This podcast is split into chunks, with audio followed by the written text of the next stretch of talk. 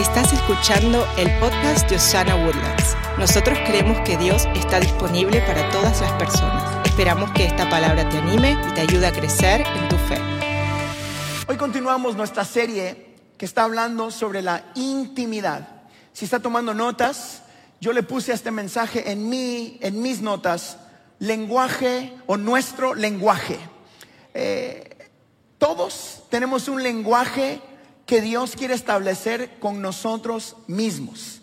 Eh, la idea de nuestro mensaje el día de hoy es, recordarte a ti que Dios anhela estar en intimidad con nosotros.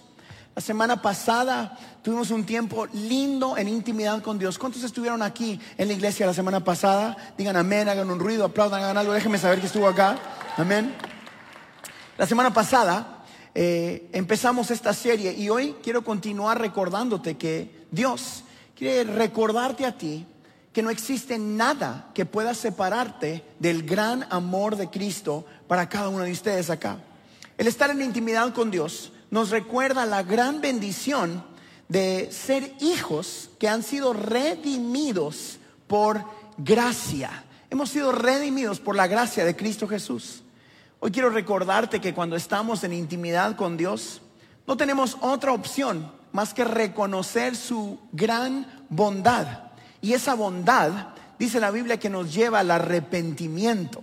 Eh, me encanta recordarte a ti que la intimidad nos regala una conexión especial con Dios el Padre, una relación de padre a hijo. Eh, esta semana yo me puse a pensar del gran privilegio que es tener al creador de los cielos y la tierra. Honestamente, ¿cuándo es la última vez que pensaste en eso? Si creemos todo lo que la Biblia dice, ¿cuántos creen todo lo que la Biblia dice? La Biblia dice que el creador del cielo y la tierra y todo lo que está en medio quiere tener una relación de uno a uno contigo. Usted se conoce. Es más, su esposa, su esposo, sus primos, sus tíos lo conocen muy bien. Y aún así, Dios quiere estar en intimidad contigo. Esta semana yo mientras escribía estaba estudiando y me puse a pensar en, ese, en, en esa verdad. Y era que Dios quiere estar con Harold. O sea, yo entiendo. Porque yo escuchaba las frases de caja en la iglesia, ¿no? O sea, Dios es un Dios personal. O Dios es un Dios eh, de la, eh, eh, para ti, Harold, solo para ti. Y me acuerdo, me acuerdo em, usar frases de caja que yo miraba a los predicadores eh, usar. Por ejemplo, cuando yo oraba por la comida, como yo decía, Dios es personal, yo quería hablar con Dios, pero pues no sabía nada de cómo hablar con Dios y repetía lo que los pastores decían. Usted conoce a esas personas, no mire a nadie, míreme a mí ahorita, ¿ok? Que cuando dicen, alguien va a orar por la comida, usted dice que no le pidan a aquel porque se ora como 20 minutos. Empieza a orar por los niños de África y no sé qué, y empiezan, yo ya sé que cuando la oración empieza con amantísimo Padre Celestial, y ya valí, digo yo.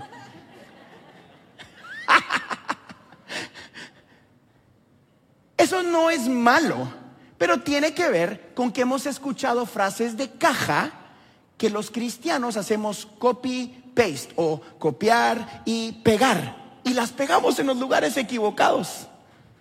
Ore por la comida. Jehová de los ejércitos que estás en los cielos, en la tierra, todo lo en medio, que sanaste mi corazón. No, hombre, ore por la comida, Señor, bendice los alimentos, muchas gracias. Diga, sea normal.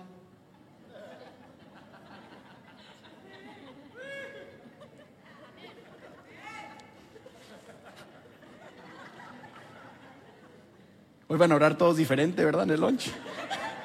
Ora tú, no, ora tú. Ora tú.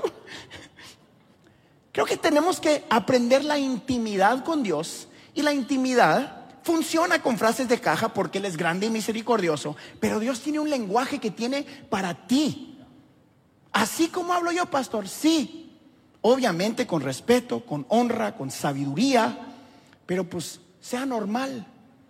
En inglés dicen, don't be weird. No entendí, pastor, pues qué bueno. Mientras yo pensaba en esto, hablando de la intimidad con Dios, hace unos días eh, pude ver un gran ejemplo eh, de lo que estar en intimidad con alguien puede causar. Mi hijo, Marcos, el chiquito, está jugando fútbol americano. eh, mide tres pies y pesa como 60 libras, pero para mí es el tanque guerra, le digo yo así. Él es el tanque. Y, el tanque eh, a veces le toca jugar con gente que tienen un pie más de altura y 50 libras más. Y yo lo miro y digo, échale hijo, no te paran a ti. Em, y es un desafío gigante. Y hace unos días sucedió algo que me mostró la gran intimidad que yo tengo con mi hijo, que es la que Dios quiere tener contigo. Estamos en el partido, ellos están lejos, llegan todos los papás, hay gente gritando de un lado, gente gritando del otro, y yo estaba en la línea. Y aquí al lado mío estaba otro papá. Y Marcos estaba a punto de, hacer lo que él es un lineman, él está enfrente de todos y es donde están los grandotes. Me encanta porque cuando corren el casco queda atrás y ellos van adelante, corren así. Porque el casco pesa mucho. Es padrísimo. Y entonces mi hijo está en la línea y el papá de al lado empieza a gritarle a su hijo, vamos, no sé el nombre, no, vamos, Juan o quién sabe qué. Y pues yo digo, yo no me quiero quedar atrás, yo también tengo que gritar al mío, vamos, Marcos. Y él me voltea a ver y él gritaba más fuerte y pues yo lo miraba y yo gritaba más fuerte, vamos, tú puedes, y tú puedes y tú puedes. Entonces ya lo miraba yo, vamos, Marcos. Y él acá, vamos, Juan. Y yo acá. Tú puedes, Marcos. Y así, y más arriba el volumen. Y, entonces los otros papás, todos así, ¡guau! Y el otro, y todos gritaban. Y los pobres niñitos ahí, nadie escucha nada. Pero yo me di cuenta que en medio de todo ese ruido y en medio del desafío de que se están pegando y todo, yo podía usar el lenguaje íntimo que tengo con mi hijo. Tengo un sonido que solo mi hija y mi hijo entienden en medio de todos ustedes. Si aquí hay un caos y suena la música hasta arriba, yo puedo silbar de cierta manera que causa que Marcos y Cristal digan, por ahí anda mi papá. Ustedes todos tienen ese sonido en su casa. Miren esto el pastor Beto, que es mi primo, y yo, tenemos un sonido de los guerra que nos enseñaron mis abuelos, a mis papás, y ese sonido es...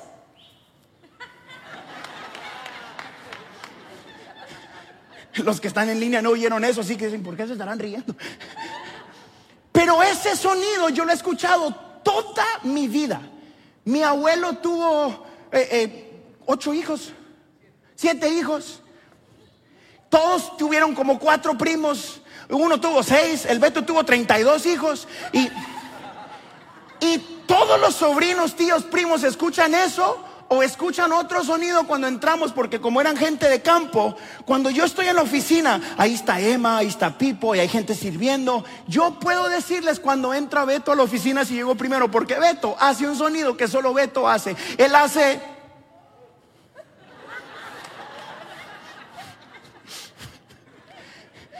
Ese sonido lo hacen todos en mi familia. Todos. Hay abogados, doctores, pastores, ingenieros y todos hacen el sonido de allá del campo del rancho. Porque es el sonido íntimo de la familia. ¿Se acuerda? Esa mirada que le hacía su mamá a usted en la mesa, bien íntima. usted se sentaba en la mesa Estaban ellos en junta, alguien está hablando y su mamá volteaba a ver. Y te decías, ya valí. Ya me llevó la que me trajo. ¿Verdad que sí? Lo interesante de esos sonidos o de esas miradas es que yo no recuerdo haberle dicho a mi hijo, en medio del partido, cuando tú escuches el sonido que papá hace, tienes que voltear a verme para que yo te dé la instrucción, sino que el sonido sucede y él puede estar en medio de todo. Y en medio de todo el ruido mi hijo voltea a ver y yo no tengo que decirle nada, sino que solo le hago... Y eso significa, dale con todo, fuerte, tú puedes, no estás solo, tu papá está acá. Ese sonido, esa mirada de intimidad, nunca fue discutida, simplemente lo supo porque estamos en intimidad. Toda su vida su papá le ha estado mostrando cuánto lo ama, cuánto lo quiere, cuánto lo apoya. Ese sonido se usa para todo, para regaños, para amor, para echarle porras, para todo. Y él sabe qué significa dependiendo la circunstancia. Damas y caballeros, el día de hoy Dios quiere que tú puedas afinar tus oídos de la fe, porque tu papá en medio del sonido, en medio del ruido, te está haciendo el sonido de la fe que te dice, acá está papá, no estás solo, no estás sola sigo estando contigo. Pero eso no sucede si no existe la intimidad. El sonido de la intimidad no se impone. No se sienta una familia a decir, ok, damas y caballeros, inventémonos un sonido que va a ser el sonido de la familia. Si usted lo hizo, es raro. Porque la mayoría de las personas simplemente lo reconocen. Simplemente lo tenemos. Usted sabe, la vida está llena de sonidos y gritos. Hay papás a tu lado que te miran a los ojos y empiezan a hacer ruido que te desconectan con lo que tú quieres hacer. Yo gritaba, ¡Hey! y él gritaba, ¡Hey! Y quizás es un ejemplo muy sencillo, pero es un visual muy perfecto, porque la vida continúa gritándote. Y esos gritos se llaman dificultades, esos gritos se llaman desafíos para ti. Y necesitamos esa voz del Padre Celestial que nos da confianza y seguridad. Necesitamos ese recordatorio que simplemente te dice, en medio de todo, tú puedes. No estás sola, no estás solo. Nuestro, nosotros, como seres humanos, necesitamos desarrollar nuestros oídos de fe para poder escuchar la voz allí en nuestro interior. Por eso yo quiero felicitarlo a usted, porque estar aquí este día, estar en la iglesia, cantar las canciones, levantar sus manos, a veces es difícil, pero estás desarrollando tu oído de fe, estás creciendo en intimidad con Dios. Esto no es lo único que debes hacer, pero es un gran paso. Lo felicito, lo logró, está afinando sus oídos de la fe. La verdad es que en la vida existen muchas voces y todas gritan fuerte. Todas. Pero ninguna se parece a la voz de tu Padre Celestial. Allí habían 50, 60 papás y todos gritamos fuerte y cada niño reconoce la voz de papá. Todos gritamos lo mismo y lo gritamos en diferentes puntos al mismo tiempo. Es un desastre de gritadera de los papás. Terminamos más cansados nosotros que ellos. Marco sale todo feliz y dijo, uh, qué partido, hijo. Elena me, da masaje a mí, no a él. En serio.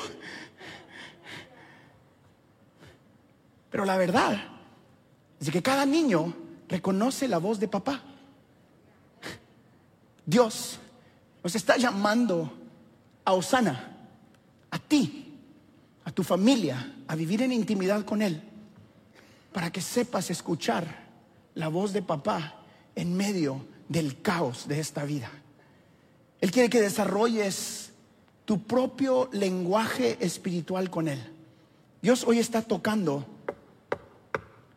a la puerta de nuestros corazones, buscando acercarse buscando entrar y sentarse a la mesa cada día de tu vida para que puedas desarrollar intimidad con Él. Diga intimidad. Apocalipsis capítulo 3, versículo 20 dice esto. Yo estoy a tu puerta y llamo. Si oyes mi voz y me abres, entraré en tu casa y cenaré contigo. Me encanta este visual porque yo soy muy visual. Me encanta que Dios no dice yo soy tu creador, yo soy quien te da la vida.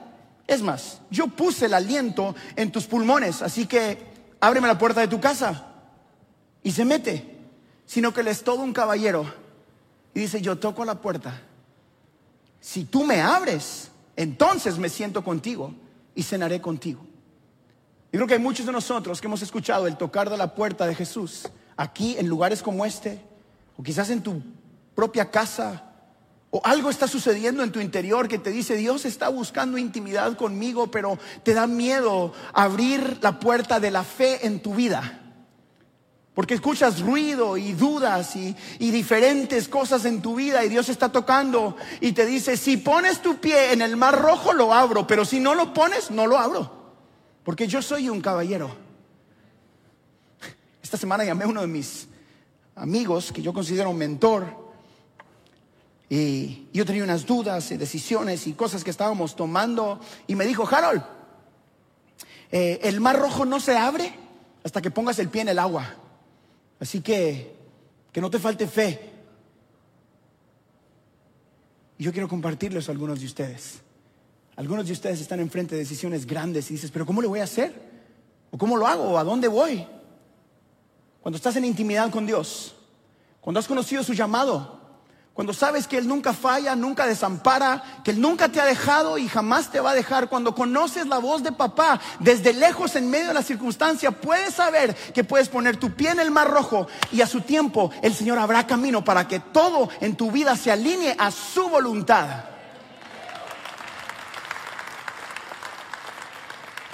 Hoy te estoy llamando a que reemplaces las voces de desánimo, la voz de negatividad y que escuches su voz que te dice, eres amado, eres perdonado, perdonada, has sido redimido, hay gracia para ti, hay perdón y sobre todo hay una gran salvación a través del mensaje de la cruz del Calvario para ti el día de hoy.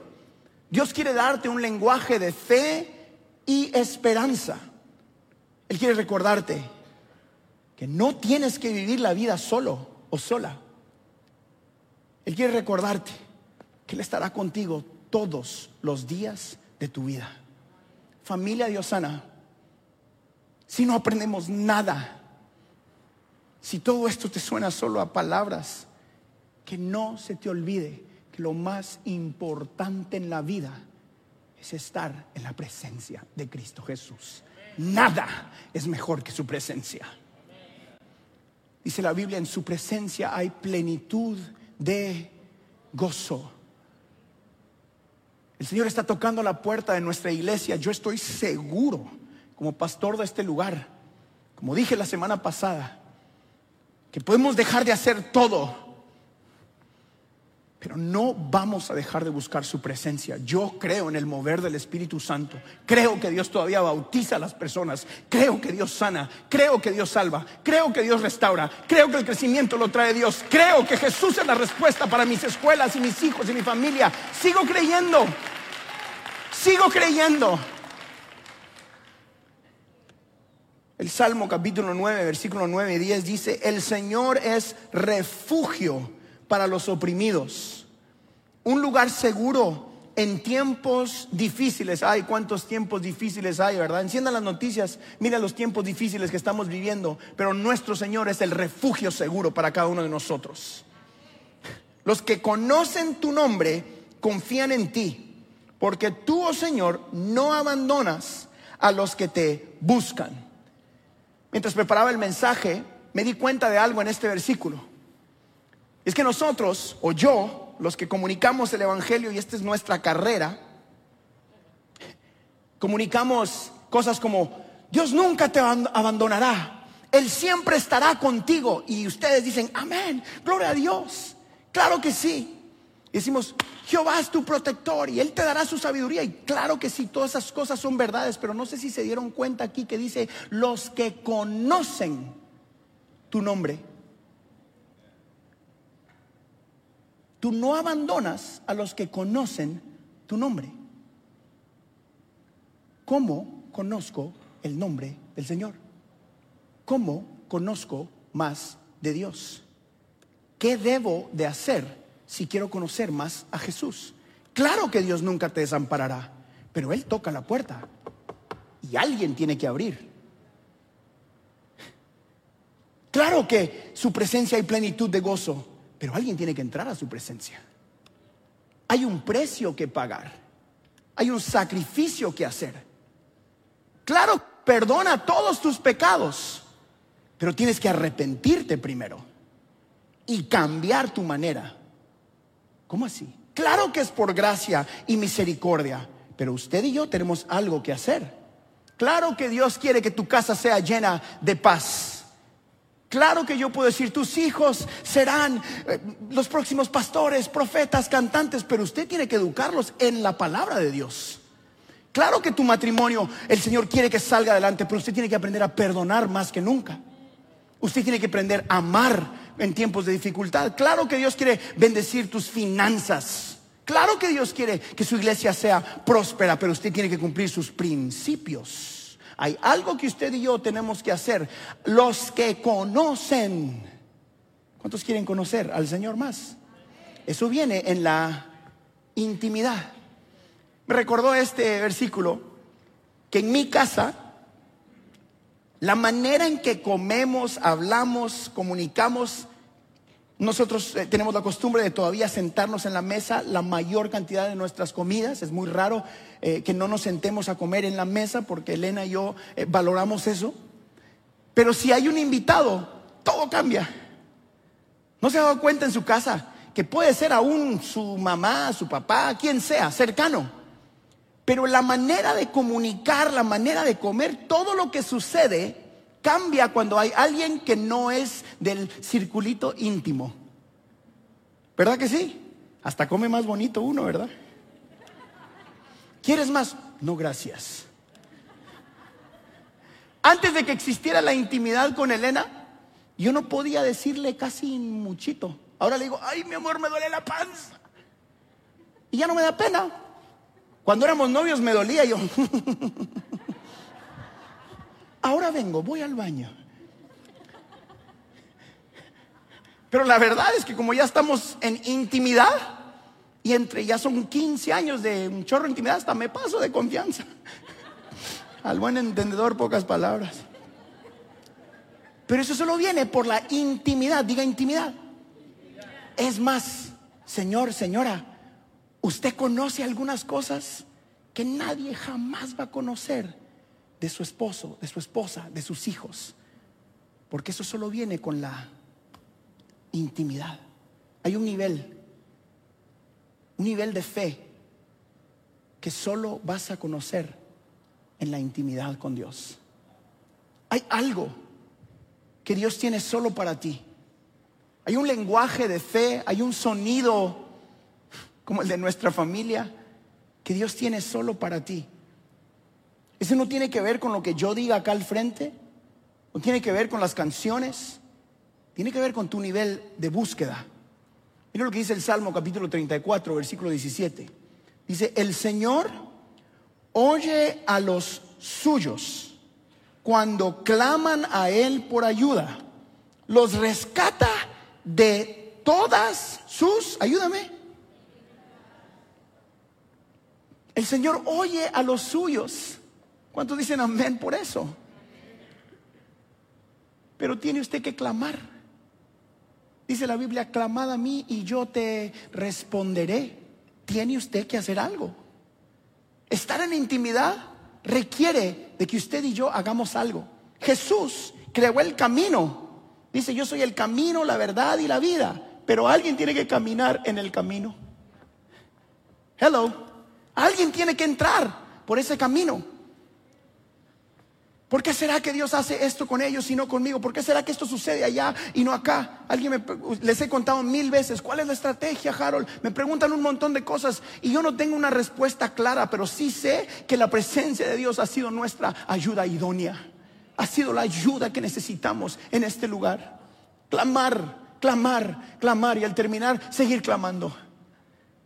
El Señor oye a los suyos cuando claman a Él por ayuda. Los rescata de todas sus dificultades. ¿Qué te estoy diciendo a ti el día de hoy? Es que puedes tener la seguridad el día de hoy que Dios está disponible, de verdad. Si le buscas de todo corazón.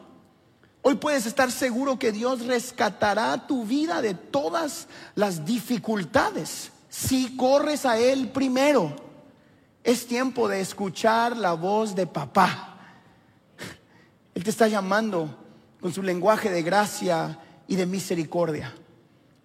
Dios está llamando a nuestra iglesia a reemplazar la voz del desánimo, la voz del quebranto, y quiere darnos una voz de valentía, una voz de gratitud, una voz de arrepentimiento, una voz de intimidad con Él.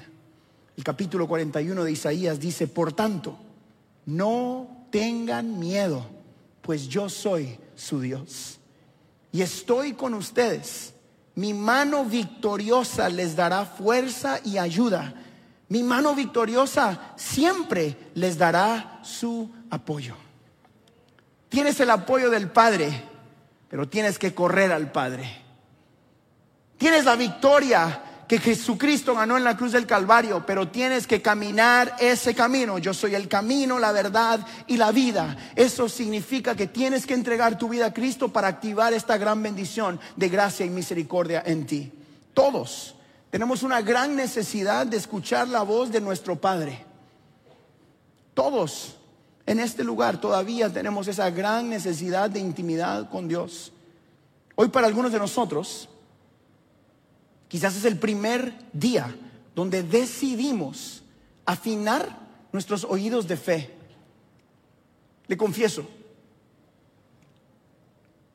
yo era uno de esos que cuando alguien decía, aquí está el Señor, yo decía, pues ¿dónde? El Señor quiere hablarte a ti. Yo decía, a mí, no creo. Eso es para los hijos de los pastores. Si supieran cómo vivo yo, Dios quiere tocar tu vida. Yo decía, claro, para los que viven más santurrones. Así se dice, santurrones. A ver, levante la mano los santurrones. No, mentira, baje la mano.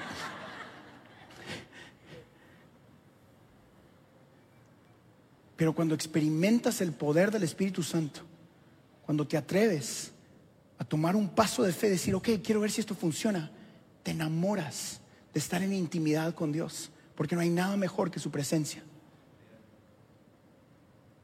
No te estoy hablando de esta iglesia, no te estoy hablando de una religión, míreme bien porque esto es importante. Yo no te estoy diciendo que te enamores de esta iglesia o de esta manera de comunicar el Evangelio o que te enamores de las canciones o de los líderes de este lugar, que te enamores de la presencia de Dios tanto que puedas decir, no quiero vivir sin saber que Dios es el centro de cada área de mi vida. No quiero nada más que a Jesús. No quiero nada, no me importa. Porque la religión, amigos, no salva. Porque los pastores fallamos y vamos a fallar. Porque las iglesias no son perfectas. Pero Jesucristo jamás falla. Pero su presencia o está o no está. Esa no la puede fingir nadie. Siempre he dicho que las luces, las pantallas, las bocinas las compran los dólares, pero la presencia de Dios no está en venta en ningún lado. No está en venta en ningún lado. Le aseguro porque si estuviera yo la compro. La presencia de Dios solo se encuentra humillándote. La presencia de Dios solo se encuentra buscándola en su palabra. La presencia de Dios requiere de fe requiere que digas, ok, intento. Y me meto al lugar santísimo. Quiero un poquito más. Algunos de ustedes han vivido en la iglesia toda su vida. Y hacen esto porque es lo que hacían tus abuelos y tus papás y has escuchado esto. Pero es tiempo. Regrese al diseño original de simplemente dejar que Jesús sea el centro de todo. Que ya no se trate de pastores o canciones solamente. Que ya no idolatremos al hombre, sino que creamos en el que nunca falla.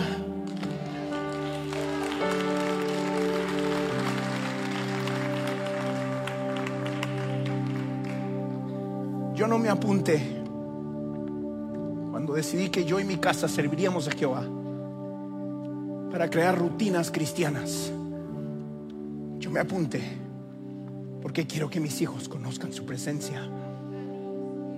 Y si usted quiere seguir eso, eso es lo que Osana va a hacer. Una iglesia donde el Espíritu Santo determine qué hacemos y cómo lo hacemos.